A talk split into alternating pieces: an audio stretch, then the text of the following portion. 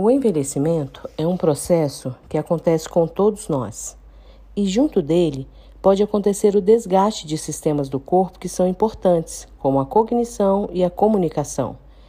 A cognição é como funciona a mente, então envolve a capacidade de pensar, perceber e lembrar das coisas, além da capacidade de sentir, enquanto a comunicação é uma das primeiras atividades aprendidas pelo ser humano. Problemas com essas áreas podem levar a prejuízos na qualidade de vida, independência e autonomia do idoso. Você é ou conhece algum idoso? É cuidador ou se interessou pelo assunto? Então continue com a gente que esse podcast é para você. Como saber se um idoso tem incapacidade cognitiva?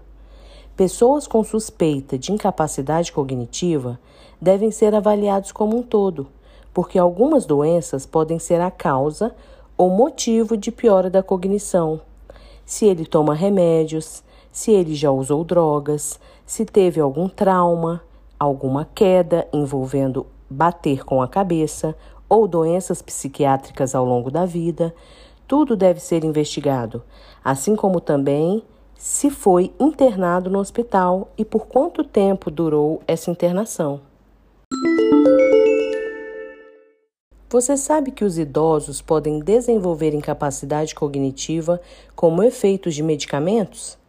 O efeito de um medicamento associado ao próprio envelhecimento e a doenças podem provocar incapacidade cognitiva em idosos mais frequentemente do que em pacientes mais jovens. Agora vamos falar sobre nutrição?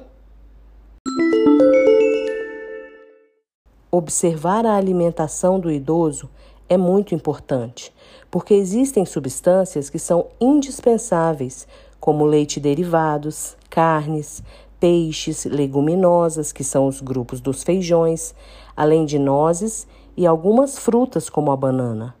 Muitos dos alimentos de origem animal citados, assim como queijos e ovos, também são fontes de vitamina B12. Então, ressaltando a importância de ter atenção a esse grupo de alimentos.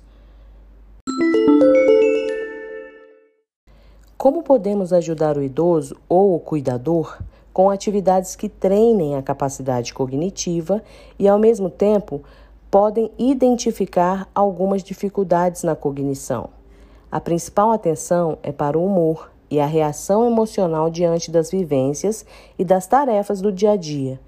Incentive o idoso a fazer aquilo que ele pode fazer sozinho.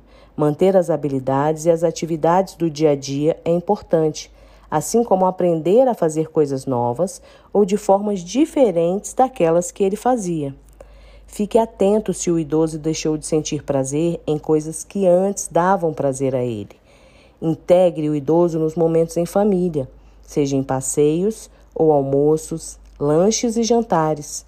Estimule o idoso a lembrar das atividades que fez no dia anterior. Conte histórias e veja o que ele entendeu. Peça para ele contar histórias também. Estimule o idoso a nomear objetos diferentes e partes do corpo. Jogos também podem ser um bom estímulo para o idoso. Jogos de memória, palavras cruzadas, caça-palavras, leitura, atenção e interpretação de algum programa de TV do qual ele goste. Escreva palavras em um papel e peça para o idoso ler e depois falar de trás para frente, letra por letra. Tudo isso exercita a cognição no idoso. Aprofunde o interesse e a sua relação com o idoso.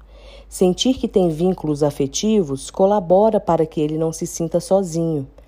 É bom manter o nível de atividades. É gostoso estar em situações prazerosas e fazer o que nos dá prazer, não é?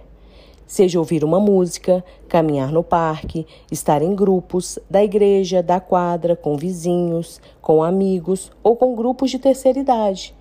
Pegar 15 minutos de sol e fazer algum exercício também pode ajudá-lo, seja prevenindo o aparecimento de algumas doenças ou possibilitando que a doença não se agrave, pois além da cognição, contribui para o equilíbrio e a força dos músculos desses idosos, que geralmente já estão menores.